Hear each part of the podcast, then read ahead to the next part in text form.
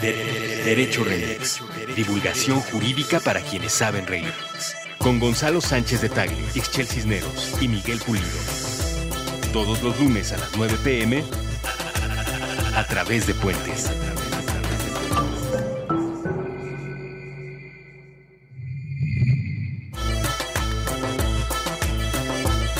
Buenos días, buenas tardes, buenas noches, bonita madrugada, en donde quiera que se encuentren, en cualquier momento que nos estén escuchando. Ya vi la sonrisa de, de Ixchel Cisneros. No puedo evitarlo, lo siento. Bienvenidos a Derecho Remix, que como en otras ocasiones está hoy de plácemes, porque nos acompaña el abogado más laureado de la colonia Condesa, parcialmente en el exilio. Parcialmente en el exilio. Espero que prontamente reubicado.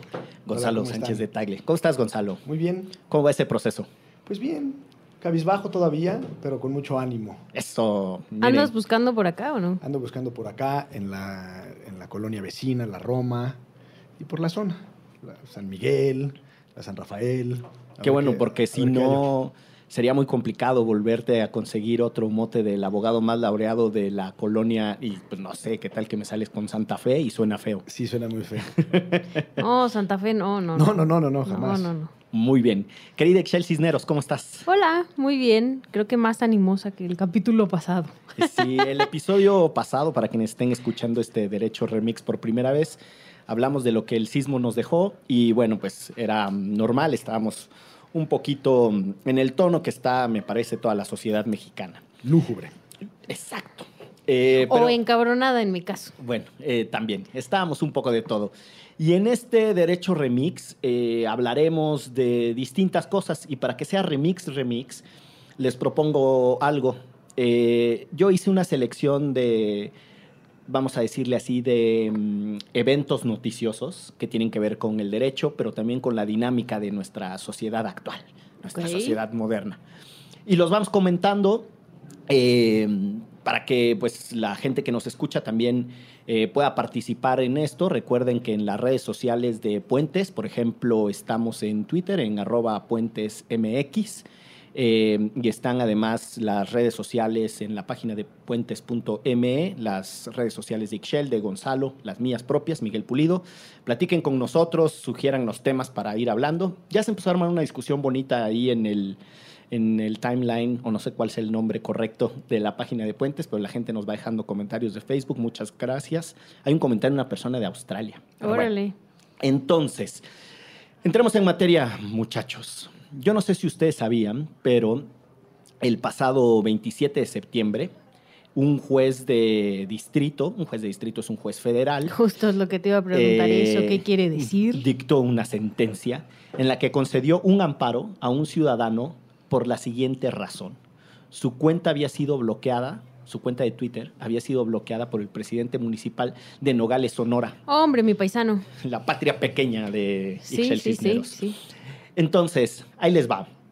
Porque ya saben que nuestro Poder Judicial redacta muy bonito, ¿no? Pero bueno, eh, lo que dice, es un pequeño fragmento de la sentencia, es la autoridad responsable, es decir, el presidente municipal de Nogales, Sonora, negó la existencia de la violación a los derechos constitucionales de la que se dolió el quejoso en la demanda, sin referirse en momento alguno a si lo bloqueó o no en la cuenta que maneja en la red social Twitter, con el usuario no lo digo porque son datos semipersonales.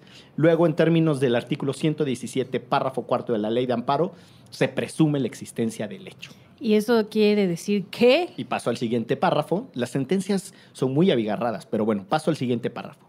El presidente municipal de Nogales, Sonora, al rendir su informe justificado, alegó que en el caso se actualiza la causa de improcedencia, debido a que el acto reclamado no es de autoridad, porque el juicio de amparo en atención a que su cuenta social de Twitter es personal.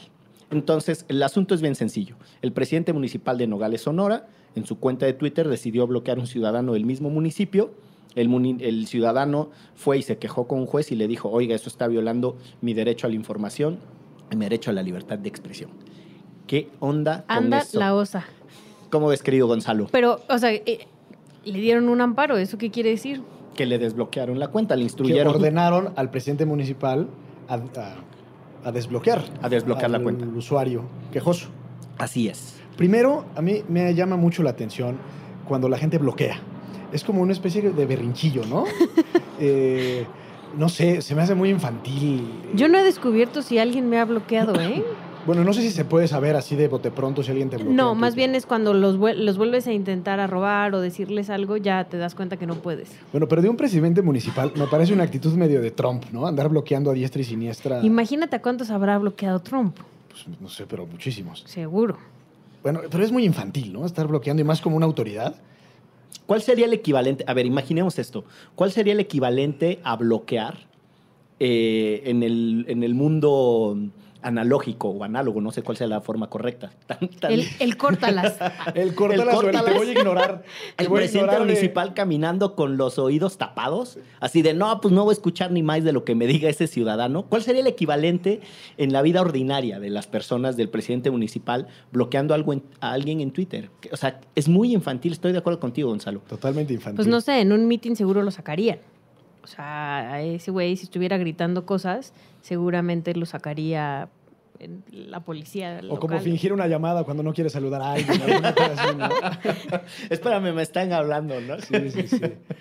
Eh, bueno, y por lo que hace a la parte más técnica, eh, o sea, las, las- en efecto, las sentencias en México son de un tecnicismo que llegan al grado de un aburrimiento. No, bueno, yo no entendí nada de lo que dijo Miguel si no me hubieran explicado. Mira, te, te leo otro pedacito, Ixchel, nada más para que te saborees la palabrería de, de nuestros jueces.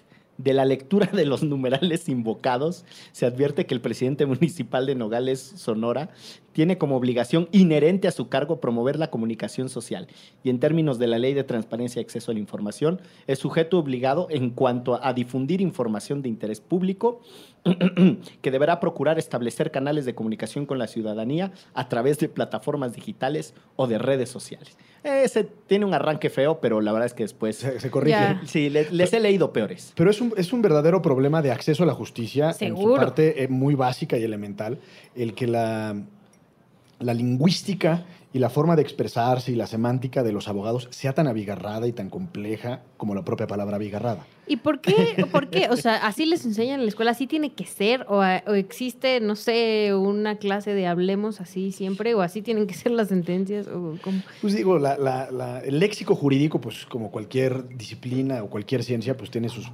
palabrejas propias y específicas de cada, de cada, Sí, de cada, disciplina. Yo, a ver... Pero, hay- pero cuando lo transmiten, digamos, al afectado, a la víctima o así, no tendrían que traducirse entre comillas. Tiene que ser muy, muy claro y muy sencillo, de tal forma que el afectado, la víctima, el ofendido, el sentenciado, el acusado, lo entienda claramente. Es una responsabilidad judicial y un derecho de acceso a la, a la justicia el que la sentencia que te pueda afectar, ya sea en una condena o en una declaración de inocencia, por ejemplo, pues te quede clarísima como el agua. Y esto es evidente que no. Sí, no. Yo tenía un colega, bueno, tengo un colega, eh, que decía que una de las razones, perdonen, una de las razones por las que se utiliza toda esta palabrería es porque te permite esconder la ignorancia.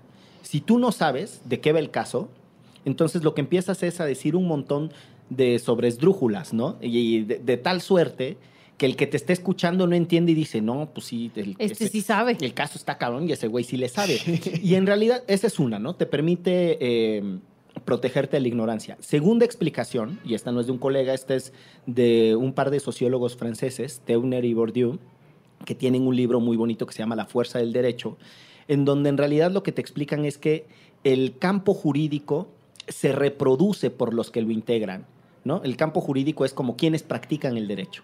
Y quienes lo integran lo que no quieren es que otros se les acerquen, ¿no? Y eso va siendo, es una dinámica como celosa, como, Como de exclusión. Gremial. como exclusión gremial. Y en eso, solo para que estemos claros, el gremio jurídico no se distingue a las pandillas. O sea, los maras que construyen su propio código para que otro no le entre a esa onda, es exactamente que un abogado. O sea, no tiene nada ni de lindo, ni de intelectual, ni de sofisticado. pandilleros me salieron ahora Son ustedes. como pandilleros, exacto. Los abogados que se enredan en sus propios tecnicismos y terminajos para no comunicarse con otros lejos de ser personas doctas e informadas y sofisticadas, pues no son más que unos vulgares celosos de, de la profesión que quieren darse importancia que no tienen. Y hay, hay, sin duda, coincido que somos pandilleros.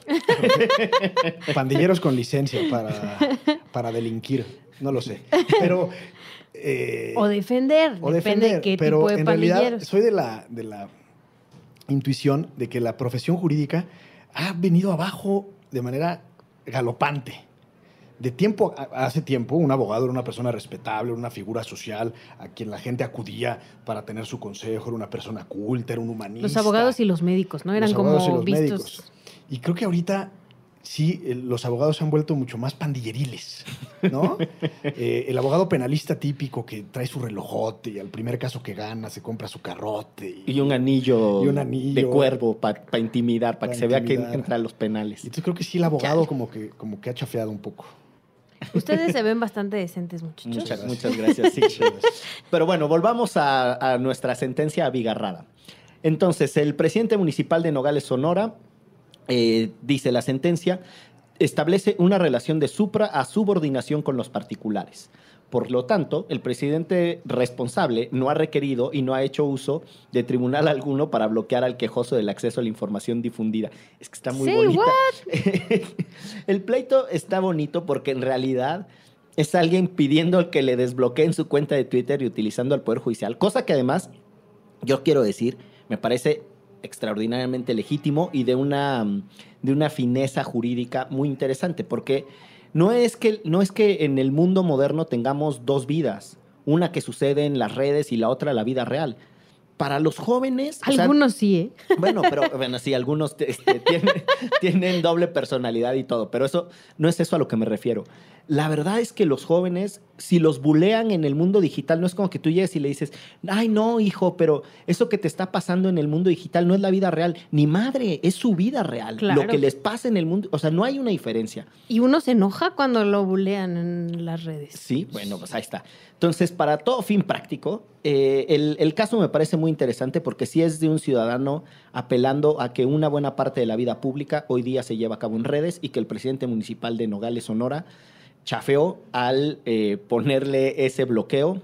Eh, y bueno, Gonzalo nos decía, primero, bloquear es infantil. Después, ahí andabas. Bloquear es infantil, me parece que es medio de berrinche, pero bueno, si ya el presidente municipal es infantil y berrinchudo y bloquea al ciudadano, eh, entiendo el caso que este ciudadano se ampara un poco alegando que el presidente municipal utilizaba su red social o su cuenta de Twitter personal para difundir información pública. Exacto. Y ese en realidad es el sustento de la- del amparo.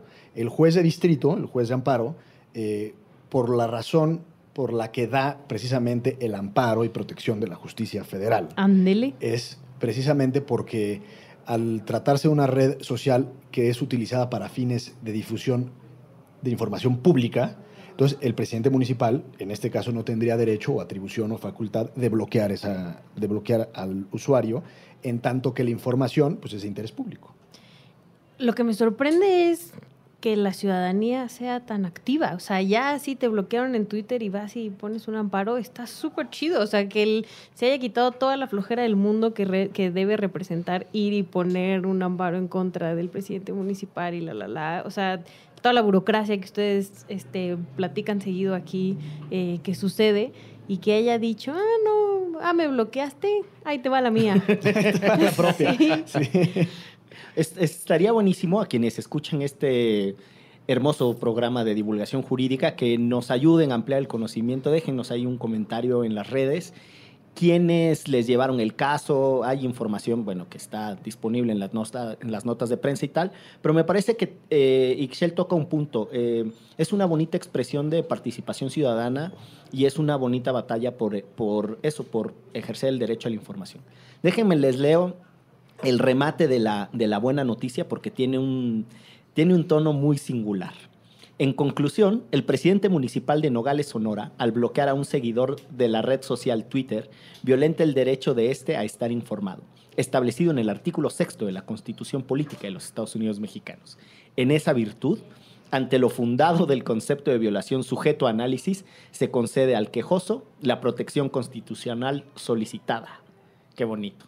La verdad es que sí está abigarrado, pero han mejorado, han mejorado. Bueno, eh, esa es la primera noticia de mm, un y, amparo. Y como apunte final, nada más habría que, que agregar que los funcionarios públicos tienen un derecho a la privacidad un poco menos protegido que Justo, cualquier ¿no? ciudadano de a pie, justamente por el interés que existe en su actividad. Es a lo que... Que es el- otro tema en realidad. Es pero otro tema, sí. Pero es a lo que el- el- en el derecho internacional le llaman el doble estándar Exacto. de protección de la vida privada. A ver, platícame. Un funcionario público no es que no tenga protección de la vida privada, tiene un estándar de protección distinto. ¿Por qué? Porque el hecho, por ejemplo, cuando un candidato compite, para, un, para poner un ejemplo muy sencillo, cuando un candidato compite para un puesto de elección popular, suele involucrar a su familia y suele hablar de sus virtudes particulares y de su trayectoria privada como parte de los argumentos para que tú lo elijas. Es decir, él está haciendo de manera Vota por mí porque mira qué buen papá soy. Exacto, está haciendo de, exactamente, está haciendo de voluntad propia una exposición de ciertos eh, ámbitos de su vida personal. Esa es una razón muy sencilla para entender. Si ya lo expuso, si decidió exponerlo, eh, Ya se fregó. no que ya se fregó, tiene un estándar de protección distinto. Pero hay otro, y ese tiene que ver con un, con un caso discutido principalmente, eh, bueno, con casos discutidos principalmente en Europa y en Estados Unidos, en donde la gente tenía el derecho a conocer un poco más allá de los que tomaban decisiones que les afectaban a ellos como ciudadanos, pero al colectivo también. Y me parece que es una buena razón, es decir, eh, ahí- uno de los temas más polémicos, por ejemplo, es el de la salud mental de las personas que ejercen eh, responsabilidades públicas. ¿Cuánto tiene derecho la sociedad a saber de la salud de un, Claro. de un servidor público?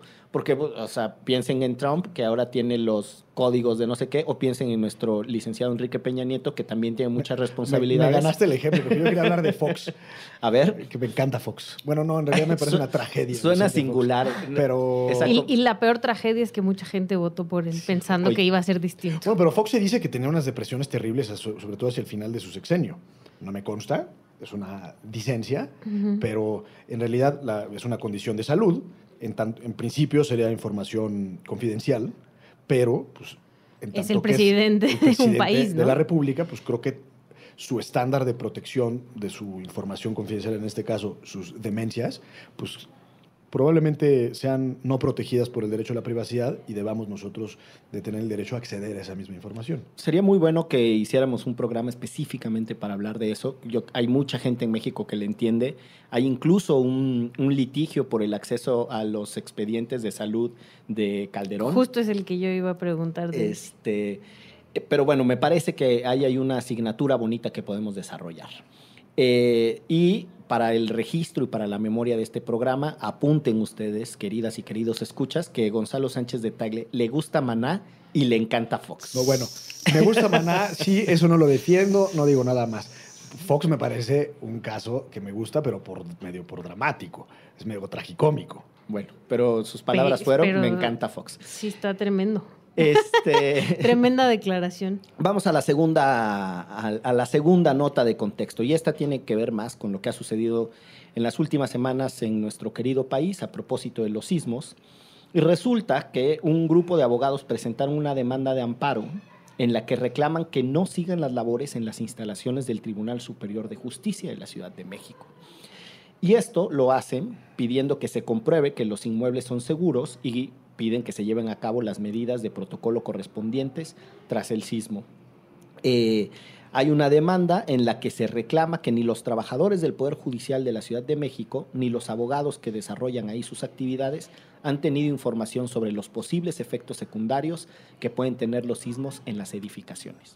Y volvemos a juntar dos temas que me parecen bien interesantes, ¿no? Es el acceso a la información, la información, pero también un uso atípico o poco común del juicio de amparo, ¿no? El anterior era el caso de, de Twitter y este es el caso de eh, los propios funcionarios del Poder Judicial. Justo está tremendo que el sea amparo. ellos mismos, ¿no? O sea, que tengan que utilizar algo así para poder, en este caso, evitar que se les caiga un edificio en la cabeza. Y, y creo que lo hacen con razón. Aquellos que nos escuchan, que han tenido la oportunidad o el privilegio de ir en Niños Héroes, que es donde está el Tribunal Superior de Justicia de la Ciudad de México, pues es que sí, sí, sí es un edificio muy viejo. con- Y ya estaba para caerse desde pues antes. como que el, el piso medio truena y las paredes chillan y los picaportes hablan de alguna forma. Eh, Es- o sea, es como animismo. es un animismo absoluto. Pero bueno, si es un edificio viejo, entonces pues, me imagino que la, la secretaria Ermita pues sí tiene un, un legítimo temor de... de- Seguro además sí conoce a la secretaria Pues Ermita sí. y alguna vez le llevó una torta a la secretaria Ge- Ermita. Gelatina de frutillas, es lo que, lo que- ese, era, ese era el incentivo. era el incentivo. Era el incentivo. Oigan, y ahorita que, que decía Gonzalo que el, que el piso crujía y tal, eh, unos amigos hicieron un diagnóstico sobre el Poder Judicial en México. y el que- piso crujía. el piso crujía, que fue muy famoso en algún tiempo. Es un, es un estudio que de hecho no, ha- no hay otro y ya es muy viejo para estas alturas del Instituto de Investigaciones Jurídicas de la UNAM. Ya les voy a dar un quemón, ¿no? Pues ya ni modo. Pues ya. Y este, mi querido amigo Tony Caballero, que ahora está en el CIDE. Y, Eh, que fue mi maestro. Ah, fue tu maestro. Y, y Rodrigo Gutiérrez, que está en el Instituto de Investigaciones eh, Jurídicas de la UNAM, eh, fueron parte de los, de los redactores. Y un día platicando con ellos, eh, no me acuerdo por qué le pregunté algo a Rodrigo sobre, sobre ese diagnóstico. Me dijo, sí, lo recuerdo muy bien. Y recuerdo muy bien eso que me estás preguntando de Campeche. Porque el día que nos recibieron para las entrevistas estaba lloviendo y la secretaria tenía un paraguas. dentro de las oficinas del Chale. Poder Judicial de Campeche. Pues bueno, Y estos muchachos tuvieron que ampararse para no ir a trabajar porque seguramente sí se les caía, se les venía encima el edificio. sí, volviendo a nuestro caso, muchas gracias, querida Excel. Efectivamente, eh, tuvieron que ampararse y hay una cosa que es bien fuerte de esto. La, la respuesta de, de las autoridades, básicamente lo que dice es que mm, son, eh, el amparo son temores infundados por el estado psicológico que tienen las personas, porque la información y los dictámenes sobre seguridad internos ya fueron firmados por los directores responsables de obra y ya están a disposición de los trabajadores del tribunal. O sea, no sea cobarde. Exactamente. Entrele, que esa grietita es normal. Ahora, esa- es que, esa grieta no es nada, ¿no? Eh, me parece bien singular de este caso que el, eje central del amparo es nadie nos ha informado. No basta con que digas que hay un dictamen de un fulano. O sea, ¿cuáles son las implicaciones de ese dictamen? Y sobre todo, ¿cuáles son las consecuencias del sismo? Es decir, se quedaron dañadas las, las estructuras. Un, un colega que fue responsable de la recuperación temprana de Haití, eh, en conversaciones que yo he tenido con él documentando este caso, eh, me decía, el debate es bien raro en México, porque la pregunta es, ¿cuál es la condición antisísmica de los edificios? No si el edificio sobrevivió un terremoto. Es irrelevante si un edificio sobrevivió un terremoto. No te dice nada No, pues. de la condición antisísmica del terremoto. Y es bien chistoso porque aquí nuestra prueba es empírica, ¿no? Nuestra, nuestra técnica es, pues si ese aguantó el terremoto de perengana fecha, pues seguramente aguantará el que viene. Y eso no es así. Eh, Uf, una- nosotros ya aguantamos dos ahí en las oficinas. y a mí me parece bien interesante la manera en la que está planteado este amparo. eh, y bueno, pues la Y, discusión. y ahí hay algunas posibilidades. La primera es que en efecto los trabajadores del Poder Judicial lo hayan utilizado para tomarse unos días de asueto. Otra puede ser un, un temor real, verdadero y legítimo de los trabajadores que te lleva a otra consideración, que es que el Poder Judicial no tome en cuenta pues, una serie de normas muy básicas, mínimas, como para darle certeza a sus empleados, de que, Exacto. o a la gente que trabaja en su edificio, de que van a trabajar con seguridad y que no se les van a venir los edificios encima. Entonces, eh, y la tercera es la respuesta del juez de amparo de que pues es simplemente un temor infundado. No, es la respuesta de las autoridades. De la No, autoridad responsable, de la digamos. autoridad responsable. Ya. No. El que dice que es un temor infundado es la autoridad responsable. ¿Y el juez qué dice? Que tienen que darles la información. eh, es que parte de la suspensión. La suspensión es para que no vayan a trabajar en tanto Entonces, no se les No entregue les la en información. tanto no se les entregue la información. Pero además, como este caso hay un montón. Justo con nosotros trabaja alguien que no voy a balconear acá, en, del- en el gobierno de la Ciudad de México, e igual tuvieron que casi cerrar la calle del edificio porque los querían volver a meter igual a un edificio que se estaba cayendo.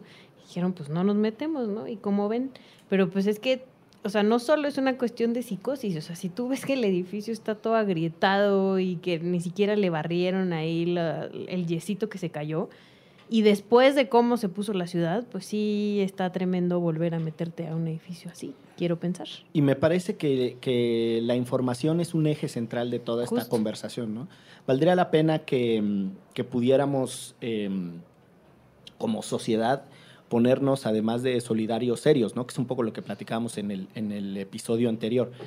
Y a lo que me refiero concretamente en, el, en este caso, en el de mm, el Poder Judicial y el, el alegato de que es un temor, la importancia de la información, yo diría em, que en este contexto es la importancia del conocimiento. Porque alegar que la información ya está ahí disponible, señor, su dictamen ya está ahí puesto. ¿Quién sabe leer esos dictámenes?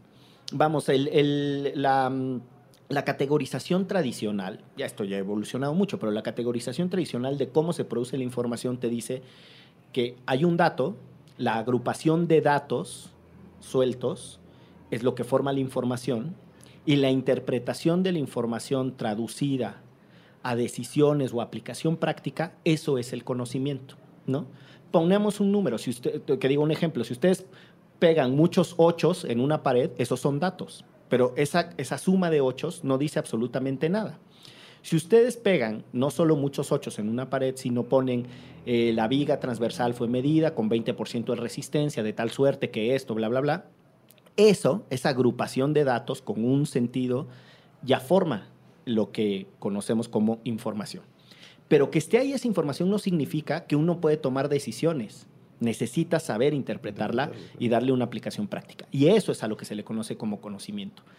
Lo que me parece que está en el centro de esta discusión del, del caso de un amparo que estamos discutiendo de trabajadores del Tribunal Superior de Justicia para que no se les meta a trabajar ahí, no tiene solo que ver con la información, tiene que ver con el conocimiento. Nadie les explicó. Nadie les explica y pues que te digan, ahí está todo disponible, no significa en ciertos contextos absolutamente nada. Aparte es muy, digo, no, no conozco a fondo la demanda, pero ya el simple hecho que exista, pues es muy sintomática que el propio Poder Judicial, es decir, la autoridad o el poder encargado de que las leyes se cumplan, pues cuando menos no haga un esfuerzo testimonial frente a la sociedad de que en su casa se cumplan las leyes. Claro. Es un tema de sentido común, incluso de prudencia, que el propio Poder Judicial a sus propios empleados les digo, oigan, aquí está esto, dar testimonio de cómo es como se debería de hacer en una circunstancia así, para darle seguridad y certeza Que a la llegue gente un que trabaja ingeniero ahí. y les explique. Pues sí, o sea, muchas veces estos son temas sí de información, sí de, de interpretación,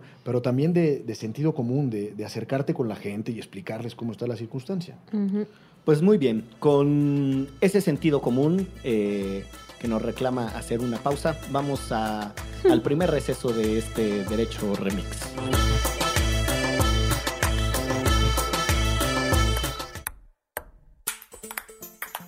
Prestar pensamientos, pelotear partidos, platicar películas, palidecer por placer, pintar paisajes públicos, postularse para Padawan, pasear por planos paralelos, percibir pequeñas partículas, por palabra procrear planetas para par, progresar por plataformas pixeleadas, pulir parlamentos, proteger paraísos, pa, pa, pa, pa, pausar. Puentes propone probar, preguntar, permitir, participar, persistir, pajarear, practicar, permanecer, palpitar, perseguir, parar prejuicios, permutar. Permea paz. Proyecta puentes.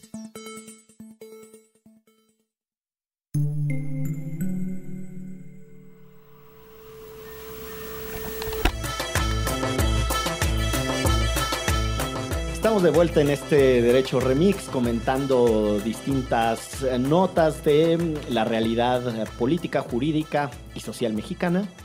Y bueno, vamos a...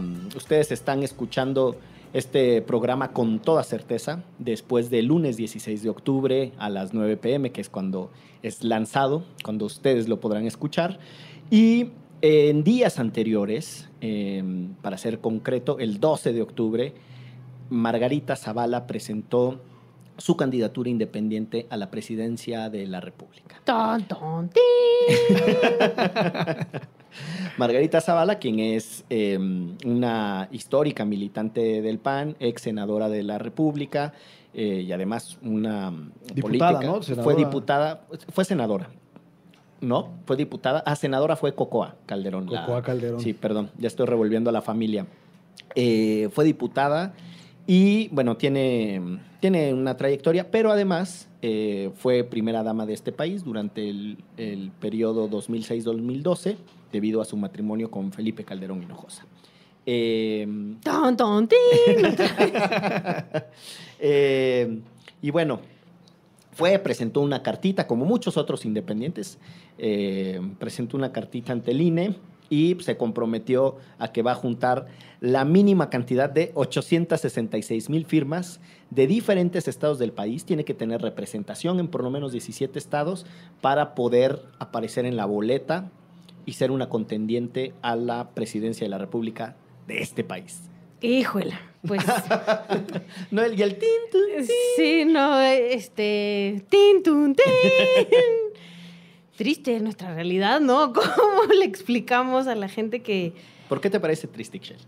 Pues en principio porque justo yo eh, preguntaba, porque literal le preguntaba a ella de la manera más amable, volviendo a Twitter, que si su proyecto, que hoy en la mañana escuché en las noticias que tiene un gran proyecto de nación, eh, incluía también la lucha contra el crimen organizado y el narcotráfico y eh, las muertes colaterales y las violaciones a derechos humanos como el que tuvo, el proyecto que tuvo su, Su- esposo su cuando estuvo en la presidencia. Y te bloqueó. No lo sé, fíjate, ahorita voy a ver si la puedo volver a robar. Pero lo Poner- que sí... Podríamos poner un despacho de, Sí, sí, para sí. litigar puros bloqueos en Twitter, ¿no? Sería muy interesante. y no ganaríamos nada de dinero. Este, pero justo la respuesta de mucha gente fue como, yo voy a votar por una mujer porque es mujer y porque, o sea, chale. Em- Ahí ya le dije, bueno, entonces yo voy por Marichuy, ¿no? O sea, si esa va a ser Claro. nuestra postura de voy a votar por una mujer, pues en mi caso considero que la igual candidatura independiente de Marichuy ¿Quién es em, Marichuy? Marichuy es la candidata indígena que el Consejo Nacional Indígena eh, propone para que sea presidenta de este país. Y eh, no solo votaría por ella por ser mujer, que eso es un poco la cosa y mi issue con esta banda que yo voy a votar por Margarita porque como es mujer, esto va a ser diferente. Eh, no creo que por ahí vaya el discurso y me Aparte da es un una poco de candidata, tristeza. adelantándome un poco a, a lo que dice Margarita, que, que- que pugna muy poco por los derechos de la mujer, ¿no? Pues sí. O sea, yo nunca he visto que hable al respecto, la verdad. O sea, es decir, no habla de interrupción legal del Literal. embarazo, El derecho a autonomía del propio cuerpo, Exacto, este, Donde las mujeres nos podríamos ver representadas, ¿no? un sector de las mujeres. Yo supongo que un sector conservador pensará que ser recatada y ser discreta y ser mujer Y estar en es contra del aborto. ¿no? Y estar incluso en contra del aborto es una razón para elegirla.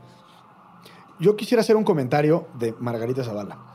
Eh, hace, ¿qué serán? Pues como unos nueve o diez años me involucré con Jorge Castañeda en su proyecto, en la segunda etapa del proyecto de Jorge Castañeda, para que se legalizaran o se incorporaran a la Constitución los derechos para contender como candidato independiente.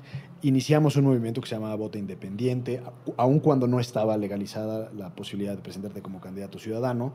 Eh, una amiga de una amiga nuestra, Elisa de Anda, se presentó como candidata testimonial en el distrito que corresponde a Coyacán, no me acuerdo si es el 24 por ahí, eh, y perdimos. Eh, y en ese momento la intención era justamente que los candidatos independientes, ciudadanos, autónomos o como se le quiera llamar, fuera una fuga, una vía de escape a personas que no creían en las alternativas partidistas desde el punto de vista ideológico y desde el punto de vista que los partidos son unos mecanismos para hacer política. No es la única forma de hacer política, es válida, es legítima, pero si Juan de las Pitas no quiere hacer la política de esa forma, bueno, tiene el derecho para hacerla de otra manera. El caso es que Margarita Zavala, aun cuando está ejerciendo un derecho reconocido en la Constitución, creo que está prostituyendo la figura de las candidaturas independientes. ¡Tun, tun, tin! Ahora sí. Porque lo que hace en realidad es, hace una semana, poco más, poco menos, renuncia al Partido Acción Nacional y, y se aprovecha de este vehículo o de esta figura que fue vislumbrado, creada para ciudadanos. Y, y cuando se dice ciudadanos frente a partidos políticos o políticos, es una línea muy tenue, porque un político al fin de También cuentas es un ciudadano. ciudadano. Eh, Y un ciudadano que decide postularse a un puesto se convierte en un político. Pero eh, cu- cuando digo creo que prostituye esta figura, lo digo así porque en realidad la intención de ser de estas candidaturas no es que para el segundo lugar o el tercer lugar o el que se queda ardido porque no le quieran la- dar la candidatura, pues utilice esta figura. Literal eso es. O sea, Tal ella cual. no se la quisieron dar en el pan. O sea, bueno, Ni se dio siquiera cuenta. ha llegado ahí. O sea, Ajá, o sea, bueno, se dio cuenta que no se la iban a dar, o por lo menos para allá vislumbraba el asunto, y dijo, O sea, me se ardió. derrincho, me ardo y Y renuncio. renuncio y utilice esta figura. Entonces habrá como Marichuy, quien sí tiene... Es más, las candidaturas independientes están creadas para una persona como Marichuy. Quien por la vía tradicional no tiene posibilidad, ni siquiera interés, y este, esta figura le da eh, el mecanismo para participar. Y creo que Margarita Zavala un poco le da el traste con la intencionalidad y la razón de ser de las candidaturas ciudadanas.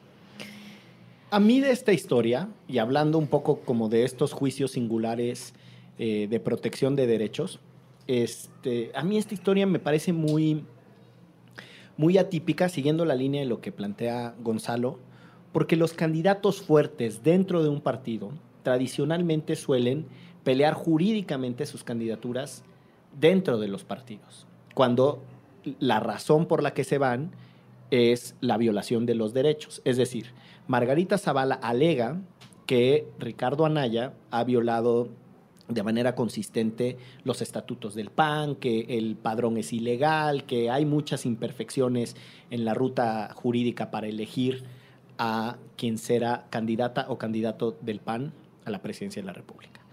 Con tantos alegatos de ilegalidad y de violaciones a la ley que le afectan, ojo, son ese tipo de alegatos.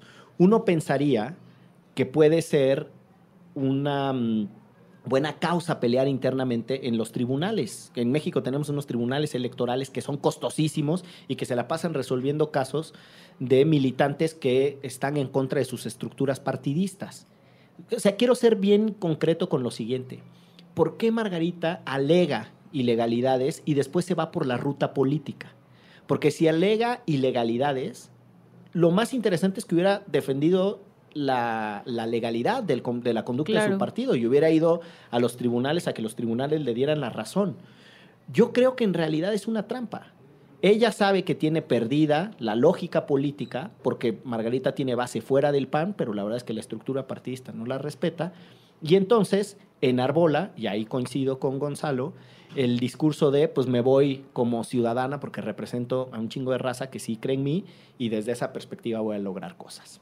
Y pues me parece que es un chapulineo, o sea, entre lo que está haciendo Margarita y los que se cambiaban de partido, no hay ninguna diferencia. Ay, sí, triste. Votemos, va, ya. Bueno, que cada quien vote por quien quiera Sí. y falta mucho. Eh, pero bueno, en todo caso está ahí el asunto de las candidaturas independientes ciudadanas y el proyecto. Que creo eh, que ya van como contraste. 38 registrados Sí, y caray. no sé qué tanto. Van a llegar a, a este, cuando lleguen al millón. Eh, y Pero bueno, ni siquiera tienen opción de juntar las firmas todos. O sea, de verdad, chale. a ver, ha- hagamos una premonición, un anticipo. Eh, en el episodio de Derecho Remix correspondiente al 16 de octubre de 2017, Miguel Ángel Pulido Jiménez, por su propio derecho, abogado de profesión. abogado de profesión, al día con sus obligaciones fiscales eh, y declarando domicilio para recibir insultos y notificaciones y bloqueos la cuenta de Twitter arroba nomu77 hace el siguiente aviso. Van a conseguir muchos de esos candidatos las firmas, las 870 y tantas mil firmas que necesitan. Lo que significa que aparecerán en la boleta. Y cuando llegue el día de la elección, no van a conseguir ni 50 mil votos. Porque lo que creó este recochino sistema es un mercado ilegal de colección de firmas para ser candidato independiente.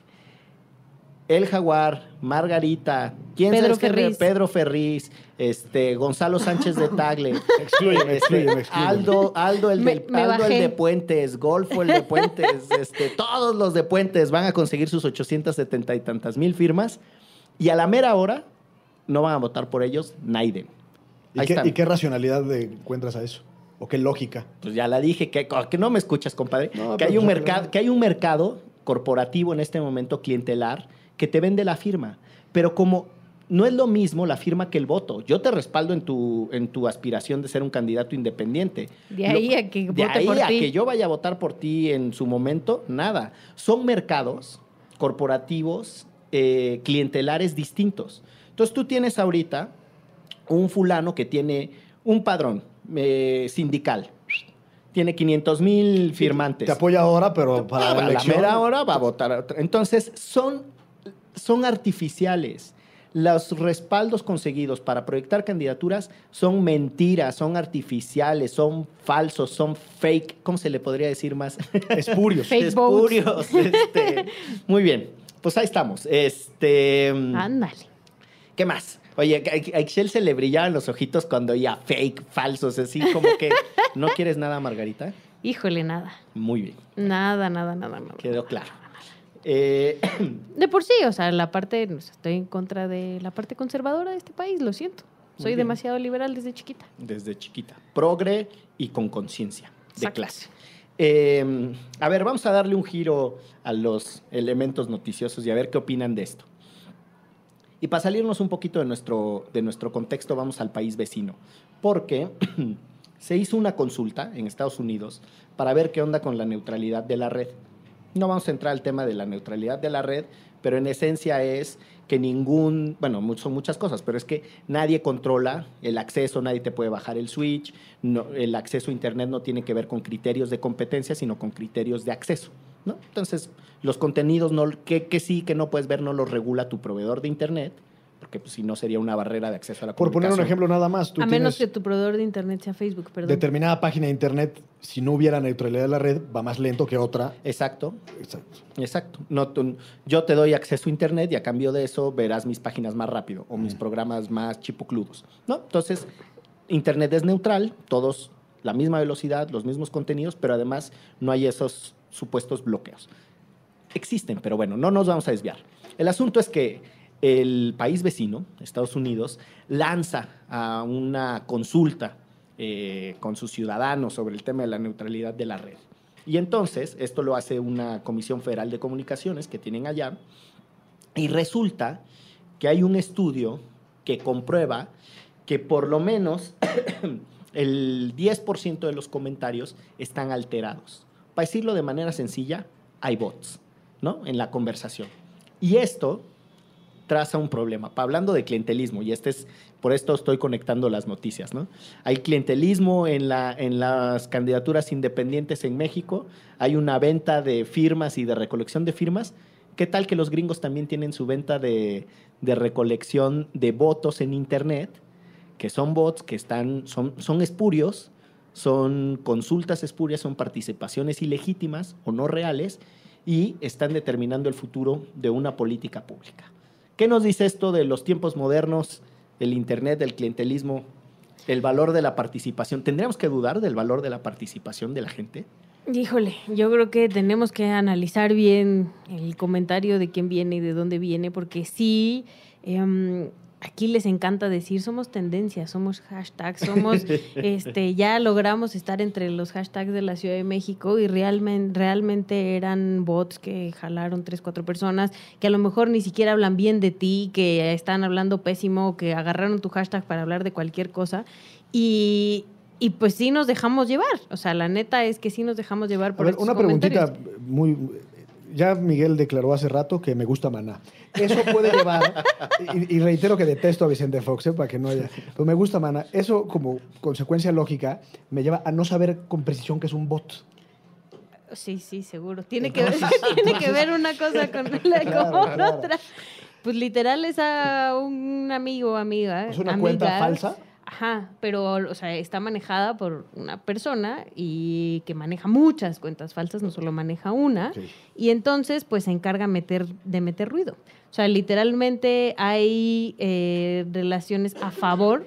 O sea, puedes meter ruido a favor de tu candidato O en contra. o en contra eh, de la discusión que tú quieras, ¿no? Y entonces por eso, o sea, puede ser que tu hashtag sea trending topic, pero realmente le estén mentando todos la madre Andrés Manuel, ¿no? Aunque, aunque, Y es ficticio. y eh, en muchas ocasiones es ficticio. O, y, y en casi todas estas discusiones, o sea, y cuando algo es súper trending topic, así impresionante, hay una mano que meció la cuna ahí que y además bueno se puede ver Eh, hay gente que lo estudia y que se te das cuenta de dónde viene y qué cuenta fue la que creó todos estos bots y etcétera Bueno, uno de los candidatos independientes, esto es seguido por muchos árabes, por ejemplo. Serán bots, me imagino, ¿no? sí seguramente yo no, no entendería por qué los árabes estarían claro. interesados en lo que el árabes y candidato coreanos, árabes y coreanos. sí en lo que el candidato independiente tenga que decir Pues en ese caso es la, la identidad también de la persona que emite el mensaje, ¿no?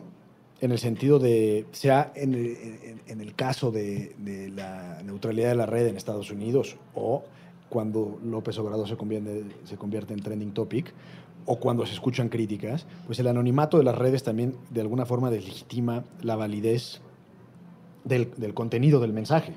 Pues sí, o sea, por eso yo digo que hay como que investigar bien, bien, bien de dónde viene el asunto y ya hay estudios que te dicen, o sea, este tipo de reacciones o sobre reacciones, ¿no? Em, pero también creo que hay un montón de cuentas que literalmente las puedes guiar, o sea, las puedes ligar con una persona en específico que hasta cierto punto diga, se hace responsable de lo que dijo. Miren, déjenme les doy el dato porque le- les di la cifra imprecisa, pero tiene que ver con lo que plantea Ixchel. De los 22 millones de comentarios que ha recibido la Comisión Federal de Comunicaciones de Estados Unidos sobre la posibilidad de modificar el fundamento legal de la neutralidad de la red, 18 millones provienen de bots. 18 millones de 22 millones de participantes. No, pues ahí está. Eh, el dato que les di hace rato del 10% es porque solo un eh, tipo de comentario concentra el 10% del total de las participaciones. Es decir, no solo hay muchos bots, sino que además los bots están participando con la intención de distorsionar una decisión. Y decía hace rato, entiendo que la conversación está distorsionada, ¿no? Y, y Shell lo, lo plantea, me parece bien contundente. No todo lo que es trending topic es propiamente lo que le interesa a la gente, duden de todo eso, o sea, son, son formas eh, de inducir a tener un debate que en realidad lo está controlando alguien. La supuesta descentralización de la conversación y que resulte de, de la suma de autonomías, pues es puro, dirían en Veracruz, es puro pájaro nalgón, ¿no? este, porque pues, están todos estos fenómenos de bots, etcétera.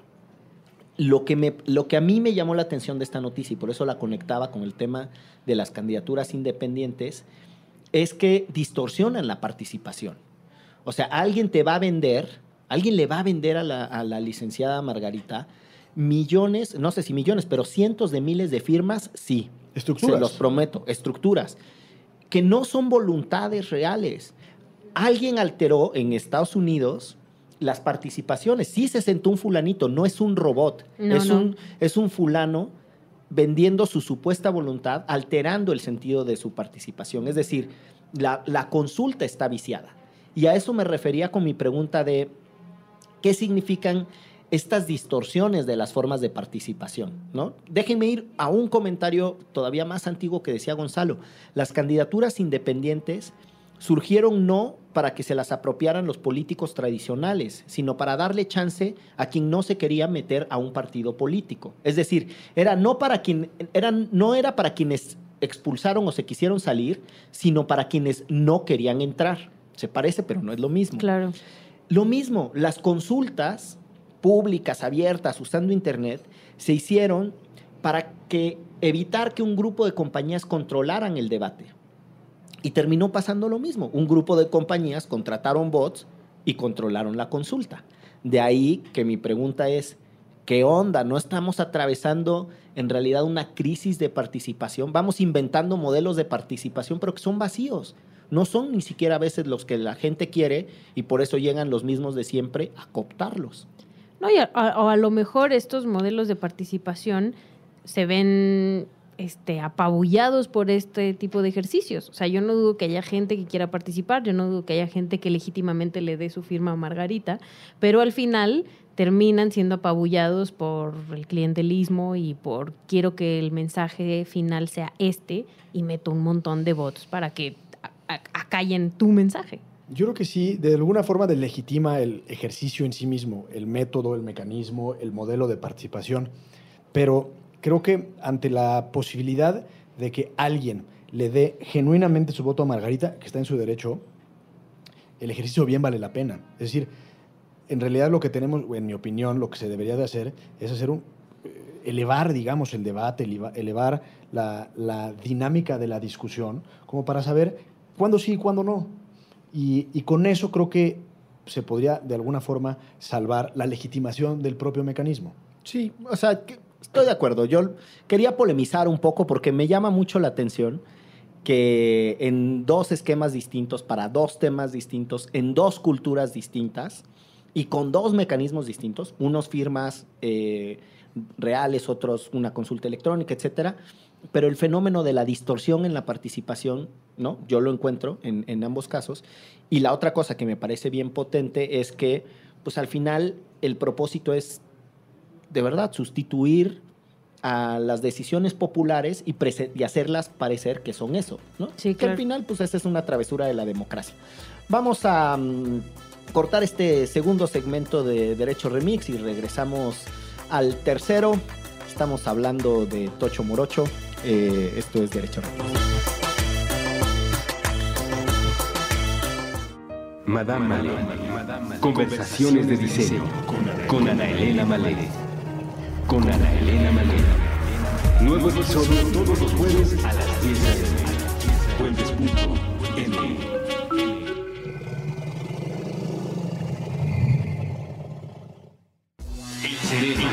El mejor escaparate para la cultura es la calle. Con Jorge Zamarripa, Fernanda Franco y Gerardo Cárdenas. Nuevo episodio todos los lunes a la 1 pm. Puentes.m.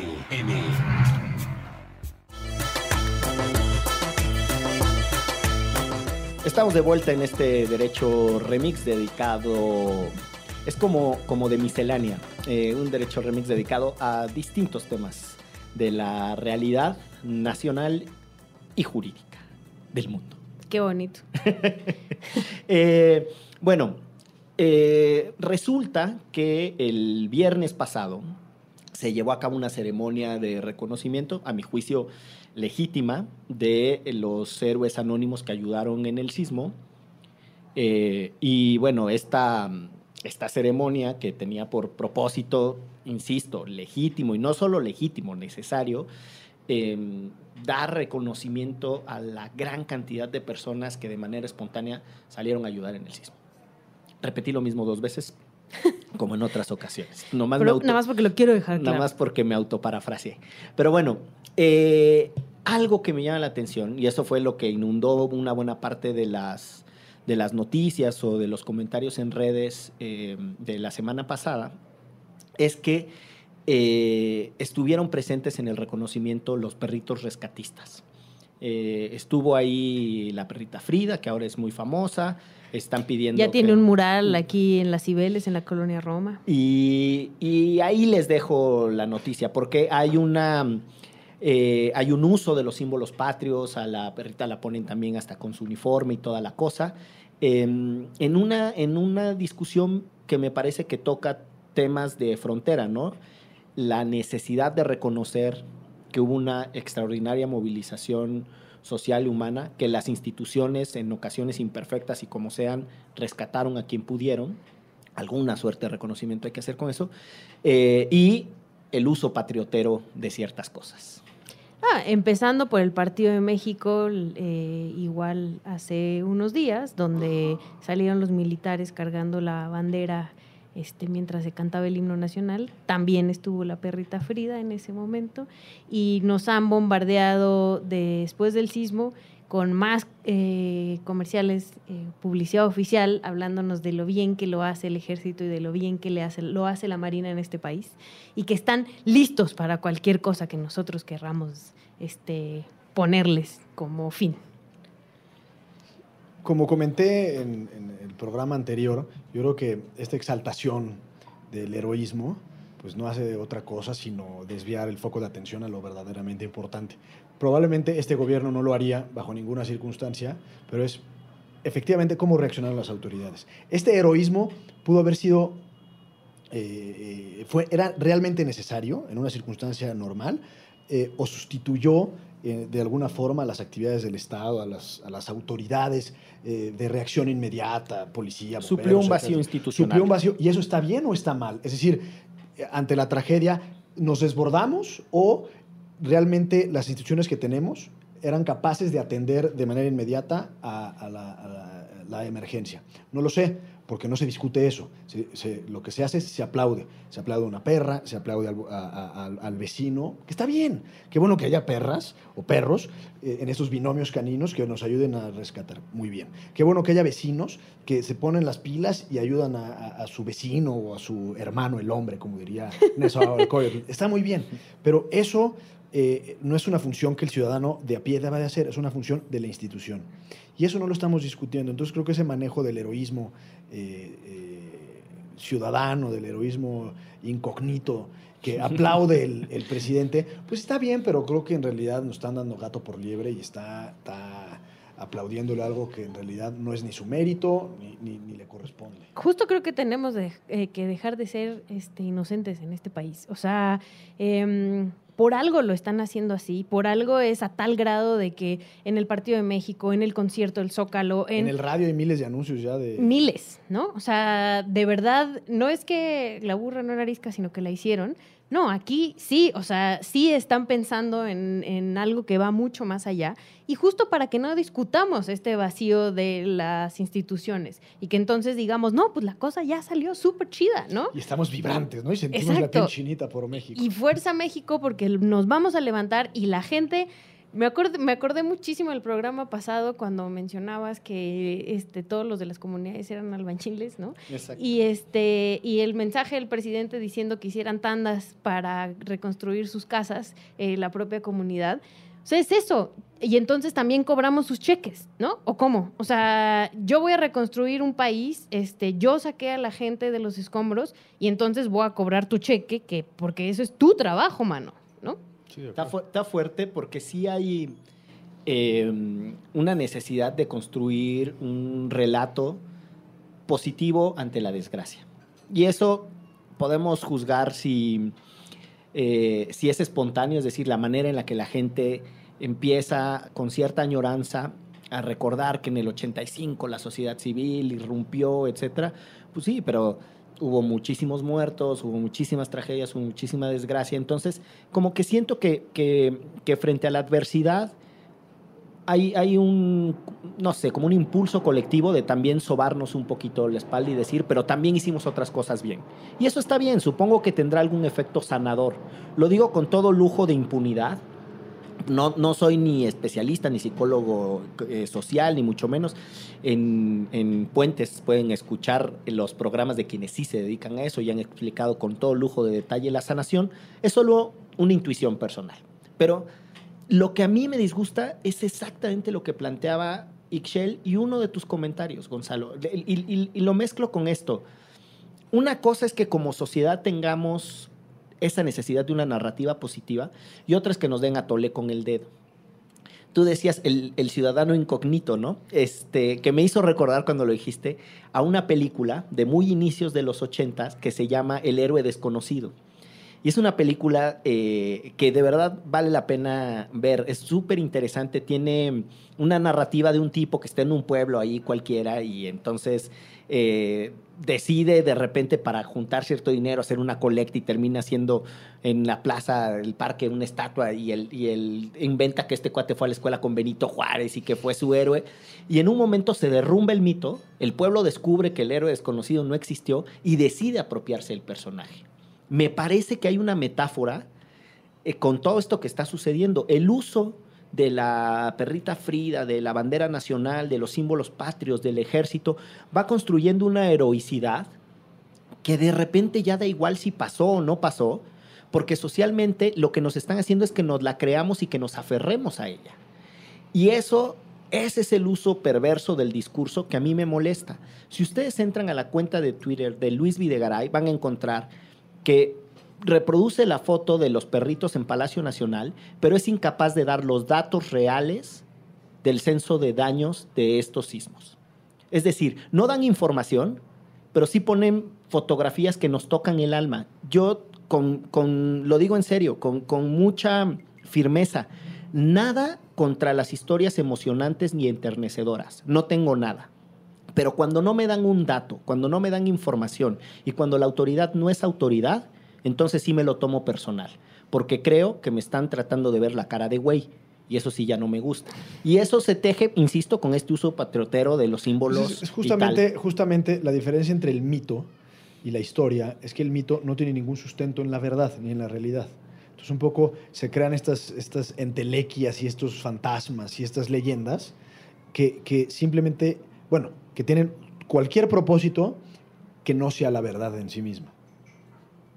Déjenme, porque déjenme conectar esto de lo que estábamos hablando con otra noticia a propósito de lo que Ixchel decía, que son los símbolos patrios, que sucede fuera de nuestra latitud, para ver ustedes qué opinan. Y es, eh, no sé si a ustedes, sé que Ixchel sí, no sé si es el caso del jurisconsulto Sánchez de Tagle, em, eh, les guste el fútbol americano. Pero eh, en Estados Unidos eh, ha habido una polémica muy grande y recientemente, la semana mm, pasada, a mediados, estamos a mediados de octubre del 2017, em, hubo una confrontación, ha venido habiendo una confrontación muy fuerte entre el presidente de Estados Unidos y un grupo de futbolistas que protestan durante la entonación del himno nacional.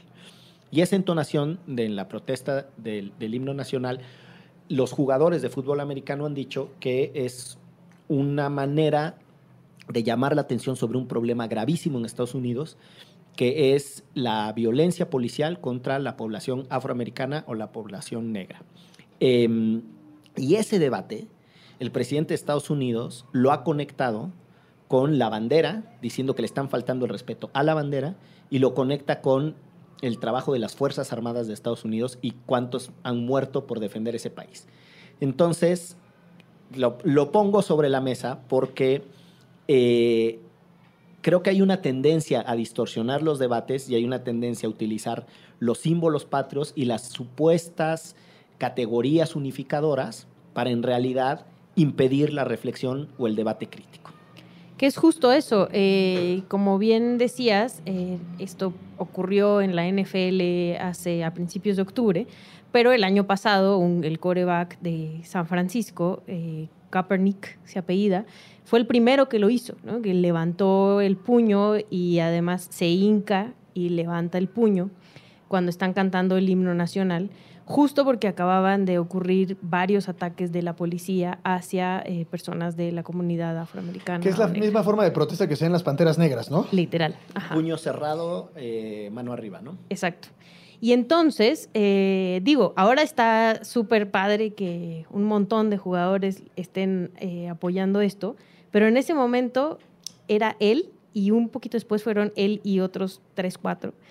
Y mm, al final, justo este, mi compañero de vida, no sé cómo llamarles, como muy, muy, muy, muy aficionado al fútbol americano, y me decía, es que son súper hipócritas, en la NFL son súper hipócritas, porque cuando se termina el contrato de Kaepernick, no solo eh, San Francisco no le renueva su contrato, sino que nadie más lo contrata, porque consideran que, o sea, a pesar de que no era el gran coreback, tampoco era este, un coreback eh, horroroso que nunca ganaba nada. Era un digno sustituto, un digno suplente. Este, nadie lo contrata por revoltoso, ¿no? Y entonces em, ahora ya mucha gente sale, porque más ahora tienen otro presidente. En ese entonces este, el presidente no era Trump, era Obama. Y entonces, bueno, estaban justo en elecciones y etcétera, ¿no? Pero ahora es políticamente correcto ponerte en contra de Trump. Eh, y, todo el mundo lo hace. Todo el mundo lo hace. Incluso, eh, eh, por ejemplo, em, el dueño de la NFL, que es bastante de derecha y así, incluso él, ¿no? Se paró igual. De, los Cowboys también, el otro día lo vi. Ajá, o sea, y o sea, ahora sí es políticamente correcto hacerlo, Pero cuando lo hacía el otro solito, no. Y no solo eso, sino que ya no tiene chamba. Bueno, le recomendamos a Kaepernick que se vaya de diputado. que se puede lanzar como quarterback independiente. Sí, quarterback independiente. Trump, todo lo que haga y ya diga Trump, creo que ya es impresentable, ¿no? En términos generales, si Trump dice que, que están, o sea, creo que quiere pensar exactamente lo contrario de lo que diga Trump, de manera permanente. Sí, que- estoy de acuerdo, pero a ver, me parece que el, el punto es, y por esto trataba de conectar las dos, las dos noticias, o se me ocurre que se conectan las dos noticias, es que hay un uso de los símbolos patrios para controlar ciertos debates. Porque el, el debate hoy es sobre si los jugadores de fútbol americano son indisciplinados o rijosos, y el debate no necesariamente está siendo sobre la brutal violencia policial que tiene un sesgo. Déjame, ¿no? déjame dar un, un ejemplo. Quizás me falle la memoria, pero creo que fue durante la guerra de Vietnam que salieron unas playeras en Estados Unidos que decían fuck the draft. Es decir, eh, el draft sería como la leva, ¿no? Ujú, la, la- ujú. la- La selección. la es. selección forzosa de, de Ujú. militares. Y entonces aprendieron a un muchachito que estaba eh, protestando eh, y además creo que tenía la bandera de Estados Unidos, alguna cosa así eh, relacionada. Y entonces la aprehensión y la sanción económica que le pusieron al joven en ese momento es porque estaba faltando el respeto a la institución del ejército, a la bandera, etcétera, etcétera. Ese caso llegó a la Suprema Corte en un caso de libertad de expresión muy famoso eh, y ganó el muchacho, diciendo que era una forma de expresión legítima, sustentada y amparada en los derechos constitucionales de Estados Unidos y demás. Y creo que este es un caso igual. Eh, es una forma de, manifestación y de libertad de expresión muy básica, muy respetuosa, sin carta y levantar el puño, en realidad no creo que ofenda en sí mismo el acto a nadie. Y su, su significación, pues está creo que dentro de la libertad básica de cualquier persona a estar en favor o no en contra de cualquiera de las ideas. En este caso es una, una sistematización de la violencia en contra de la raza negra en Estados Unidos que se refleja en el himno nacional. Bueno, en ese caso entonces también lo podemos llevar a la objeción de conciencia, como los testigos de Jehová que no que no que no, No saludan a los que símbolos. no patrios. saludan a los símbolos patrios porque creo que les parece una especie de sumisión que no es acorde a sus creencias, alguna cosa por el estilo. Pero pues creo que el, el- el- el manejo que está haciendo Trump es muy irresponsable porque está sacando el debate de lo que realmente es, como bien lo apuntas tú. Y que justamente es eso, o sea, ya no se está hablando de la agresión contra una raza en específico, sino que el mensaje de Trump es están agrediendo a los símbolos patrios. Y justo, eh, y, al, y al- además sí dijo al ejército específicamente, ¿no? Ese fue su speech y mucha gente lo aplaudió. O sea, aunque ahorita nosotros digamos todo lo que diga Trump, hay que pensarlo al revés. O sea, en ese momento salió entre aplausos y la gente gritando, ¿no? O sea, sí hay una banda que cree eso fielmente. Y la onda acá también, no sé si vieron un video de Eminem que justo dice todo lo contrario. O sea, le dice a Trump específicamente, o sea, no estamos en contra del ejército, no estamos en contra de nuestros- ¿Rapeando lo dice? Sí, rapeando. Le dice, no estamos en contra de nuestros símbolos patrios, estamos en contra tuya. O sea, nuestro problema es contigo, con el racismo, con... Mocos. Sí, así, tremendo, directo, ¿no? Y, o sea, al final el rapero blanco, ¿no? Este, pues yo no sé si la mitad de la gente que escucha a Eminem va a dejar de escucharlo después de este speech, pero, este, pues ya, o sea, la gente sí está muy harta de tener un presidente como ese. Y a mí, eh, esta parte que, que plantea Ixchel, no estamos contra el ejército, no estamos contra la bandera, no estamos contra nuestro propio país, estamos contra expresiones de nuestro propio país, no es indebida. Y por eso a mí no me gusta, o sea, no me gusta suena que es una cosa emocional. Por eso eh, yo condeno, me atrevo a decirlo así. No sé quién le importe lo que condene o deje de condenar a Miguel Pulido, este, pero yo repudio este, con mucha fuerza eh, este uso patriotero de los símbolos y esta eh, apelación a ciertas emociones en momentos en donde vale la pena también recordar que nos merecemos otras críticas, ¿no? Que hay que reflexionar sobre cosas más profundas. Y bueno, esta idea de levantar el puño tal, el caso que tú contabas me hace pensar en, en John Carlos y Tommy Smith, ¿no? Que son las dos personas que ganan medalla en las Olimpiadas de México 68 y que pertenecían a Black Panthers y que levantan la mano. Que de hecho en un libro muy bonito de John Carlos, eh, cuenta que en realidad él convence a Tommy Smith y que solo traían, por eso es que solo traía un, Un guante. un, par de guantes, o sea, Por eso derecho cada quien izquierdo. un guante. Exacto, y por eso cada quien un guante, porque en realidad el símbolo de las panteras negras es solo uno de los puños, si mal no estoy, es el derecho, y por eso ellos tienen que alzar uno y uno, porque no estaban realmente preparados y tal. Es una historia muy bonita. Eh, pero bueno, para ir cerrando, estamos, hicimos un programa lindo en tres bloques. La singularidad en la que se está usando el juicio de amparo ahora en México, lo mismo para Twitter que para mm, eh, proteger a los propios funcionarios judiciales. La. ¿Cómo, des- cómo decirle? La descaifen, desca- ay, por quererme poner Desca- sofistado. Quería decir que le quitaron la, descafeinado.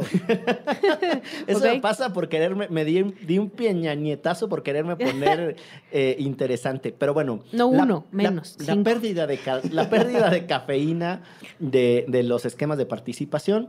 Y finalmente esto otro que tiene que ver con esta línea medio canija de uso de los símbolos patrios y los simbolismos, ¿no?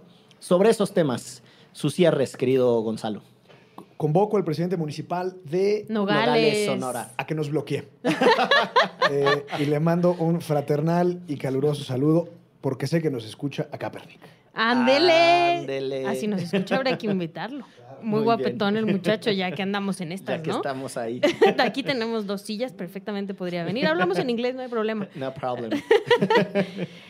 Este, pues yo lo único, un poco con la reflexión eh, de la semana pasada, pues echemos ojo, ¿no? Echemos ojo a quiénes son los candidatos independientes, echemos ojo por quién vamos a votar, este, echemos ojo hasta cómo nos podemos amparar y defender nuestros derechos, pero también echemos mucho, mucho ojo cómo nos están tratando de dar a tole con el dedo gracias al sismo que les cayó de perlas. O sea, de verdad les cayó increíble a una clase política que se estaba despedazando cachito a cachito. Duras reflexiones de Excel Cisneros. Bueno, yo soy Miguel Pulido, estuvo aquí Gonzalo Sánchez de Tagle, estuvo aquí la mismísima Excel Cisneros. Esto fue Derecho Remix, muchas gracias, nos escuchamos el próximo lunes. ¡Chao! O martes o miércoles, o en cualquier momento, en cualquier lugar. De- Derecho Remix. Divulgación jurídica para quienes saben reír. Con Gonzalo Sánchez de Tagle, Ixchel Cisneros y Miguel Pulido. Todos los lunes a las 9 pm a través de Puentes.